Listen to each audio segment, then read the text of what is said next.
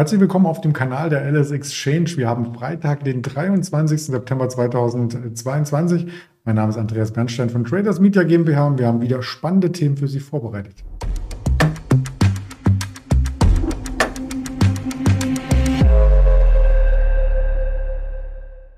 Tatsächlich auch wieder heute mit dem Händlerinterview nach Düsseldorf an die LS Exchange, bevor ich aber den Roland dazu hole. Noch der Risikodisclaimer, all das, was wir sagen, ist nur unsere persönliche Meinung, Erfahrung, objektive Würdigung des Schadgeschehens, keine Handelsempfehlung, keine Anlageberatung. Dann nehme ich den Roland gleich mal dazu.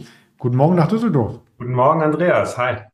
Ist bei euch schon irgendwie viel Aufruhr, weil wir gerade im DAX, und das muss ich jetzt vorwegnehmen, auf Jahrestief sind?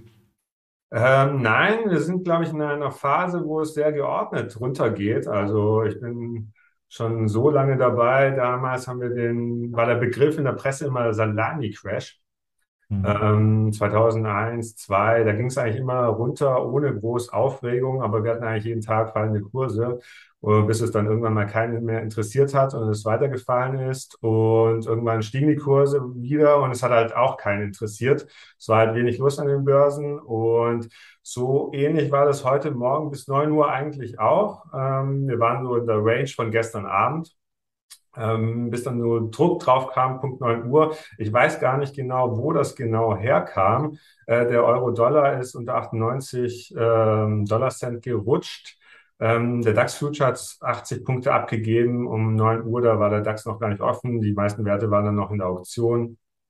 Und ähm, Eurostox und S&P sah es ähnlich aus. Also äh, wer da final abgedrückt hat, weiß ich nicht, oder von welcher äh, Assetklasse. Aber es ging runter und in diesem Abwärtstrend sind wir jetzt immer noch.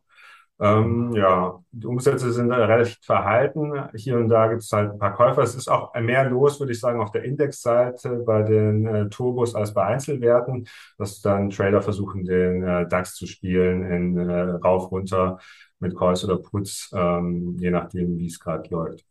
Ja, es war in den letzten Tagen ja auch ganz spannend. Also allein gestern 250 Punkte hoch wieder zurück. Äh, der Tag davor auch nach der Putin-News erstmal nur nach oben.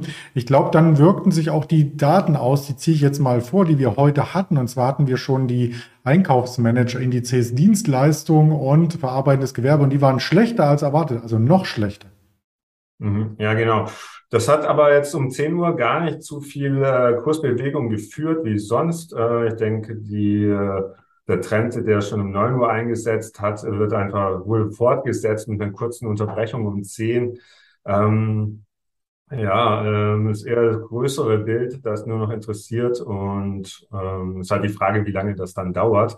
Äh, mittelfristig sind wir an dem Abwärtskanal drin. Wenn wir da zwei Linien einzeichnen, sieht das eigentlich bilderbuchmäßig aus. Und dann sind wir gerade an der unteren Begrenzung, würde ich sagen, wenn wir diesen März-Crash mal auslassen. Ähm, ist die Frage, ob wir weiter nach unten durchbrechen oder uns wieder in den nächsten Tagen fangen können, um dann die obere Begrenzung äh, anzutasten, bevor es dann mhm. wieder vielleicht weiter runtergeht. Ja. Ja, wir werden es äh, ergründen im großen Tageschart auf alle Fälle die nächste valide Unterstützung abseits des Trendkanals, also nur horizontal betrachtet, ist bei 11.500. Aber da kommen wir noch zu, wenn es wirklich in die Richtung ähm, geht. Ja, wenig zu halten gab es bei der Hypoport, denn die ist ja heute zweistellig eingebrochen. Was war denn da der Hintergrund? Genau, äh, der Hypoport hat die äh, Ziele für dieses Jahr kassiert. Eine Gewinnwarnung kam gestern Abend schon raus. Die ist da auch schon ähm, 10, 15 Prozent gefallen. Äh, heute morgen dann weiter. Insgesamt haben wir ein Kurstief äh, von über 40 Prozent seit vorgestern. Ähm, bisher äh, hat der Konzern mit äh, 50 bis 540 Millionen Umsatz gerechnet das ganze Jahr und 51 bis 58 Millionen EBIT.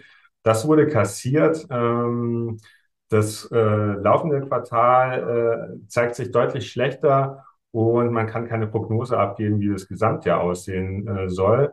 Und Hypoport hat eigentlich durch jahrelang oder letzten Jahres, letzte Jahrzehnt durch zweistelliges Wachstum geglänzt bei Umsatz und beim Gewinn.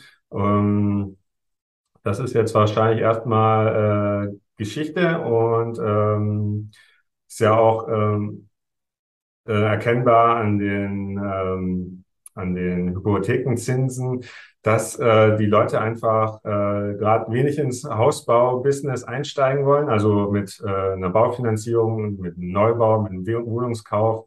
Die Zinsen haben sich ja verdreifacht. Ähm, die Preise für Immobilien sind ja noch relativ hoch. Wir haben da noch keinen äh, Rutsch gesehen in dem Maße, der irgendwie äh, zu führt, dass die Leute sich nicht in Zurückhaltung äh, äh, in Zurückhaltung sich zeigen. Ja, Zurückhaltung ist bei vielen Aktien ja auch angesagt. Ähm, denke ich mal, andere Werte, die trotzdem jetzt gut durch die Krise kommen, die werden von Analysten jetzt schon wieder auf dem Kostenniveau empfohlen, beziehungsweise die waren gar nicht so stark unter Druck. Das sehen wir bei Bayersdorf. Ich habe jetzt mal die Nivea-Creme nicht mitgebracht. Das ist ja nur ein Produkt von ganz vielen, aber ich habe die Analysten-Ratings mitgebracht und da gibt es heute zwei neue und die sehen sehr positiv aus. Ja, wir sehen hier Goldman und Barclays, aber äh, heute Morgen kamen auch noch äh, Bärenberg und Bank of America und die haben beide ihre Kursziele angehoben. Ich glaube, so in Richtung 120 Euro. Ähm, Bayersdorf ähm, kam auch zuletzt mit positiven Zahlen, also organischem Wachstum. Ähm, Bayersdorf ist ein klassischer defensiver Wert, und man sieht auch anhand der Zahlen in den letzten Quartalen, dass sie ihre ähm, Preise an den Konsumenten weitergeben können. Also die Käufer von Nivea-Creme, die es nicht jeden Tag kaufen, wie die Brötchen vielleicht, äh, interessiert es nicht so, dass ähm, das Produkt dann 20 Cent teurer wird vielleicht. Äh, man greift äh, trotzdem zu Nivea-Creme, weil man darauf vertraut, weil man die die letzten Jahre schon benutzt hat und weil man weiter Adidas oder Bayersdorf äh, Duschgel und Deo und Nivea-Creme äh, nutzen möchte. Und das hat man in den letzten Quartalen gesehen und das äh, sehen die Analysten auch so. Und daher äh, ging es heute zwei Prozent aufwärts mit der Bayersdorf. Das ist eigentlich der Tagesgewinner äh, im DAX. Ja, und bei Cremes, man muss sich auch wohlfühlen damit. Klar, ähm, wir könnten darüber auch eine Sondersendung machen. Wir sind ja beide sehr gepflegt. Wie bitte? Wir könnten darüber sogar eine Sondersendung machen. Wir wirken ja beide sehr gepflegt, habe ich gesagt. Ja, genau. ja, Bayersdorf hat sich auch durchgesetzt, so ein bisschen ähm, ähm, kurz vor Laufzeit Jahresbeginn gegen L'Oreal und Unilever. Das finde ich mhm. eigentlich auch spannend, weil Bayersdorf eigentlich immer der teuerste war, was das PI angeht. Es hält sich so bei 30 während die anderen günstiger sind. Aber die Kursperformance gibt auf jeden Fall Bayersdorf recht. Und sie haben ja auch noch mehr als Nivea. Tesa gehört ja auch zu Bayersdorf, macht 20 Prozent vom Umsatz aus. Und ist dann wahrscheinlich auch äh, eher abhängig vom Automobilsektor oder von der Industrie. Ähm, da gab es aber alle auch gute Zahlen, äh, nicht ganz so gut wie beim Consumer Business. Ähm, Henkel hat das ja auch letztens noch gesagt, dass sie ihre Prognose, was das Konsumergeschäft angeht, anheben.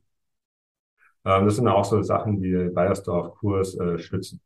Mhm. Ja, wir haben noch die Eucerin. Wer noch was anderes haben möchte, die Florena-Creme 8x4, das meintest du mit Duschbad, Hydrofogal und den guten alten Labello. Auch nicht schlecht.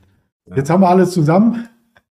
Die Daten haben wir auch schon ins Blickfeld gerückt. Ähm, da gibt es natürlich von S&P ähm, Global die Daten, die es für Europa gab, für die einzelnen Länder auch noch einmal für die USA 1545 und als Highlight heute Abend vielleicht nicht 20 Uhr die Tagesschau einschalten, sondern den Börsenkanal, denn Jerome Paul wird noch eine Rede halten ähm, zum Wochenausklang. Mal sehen, was da rumkommt. Wir werden es erfahren und auf den Social-Media-Kanälen entsprechend mitteilen. Ja, dann freue ich mich äh, für die vielen Informationen, über die vielen Informationen. Schau jetzt auf das Jahrestief im DAX, da sind wir genau drauf und wünsche dir schon mal ein schönes Wochenende. Ja, danke schön. Dir auch ein schönes Wochenende. Tschüss, Andreas. Ciao.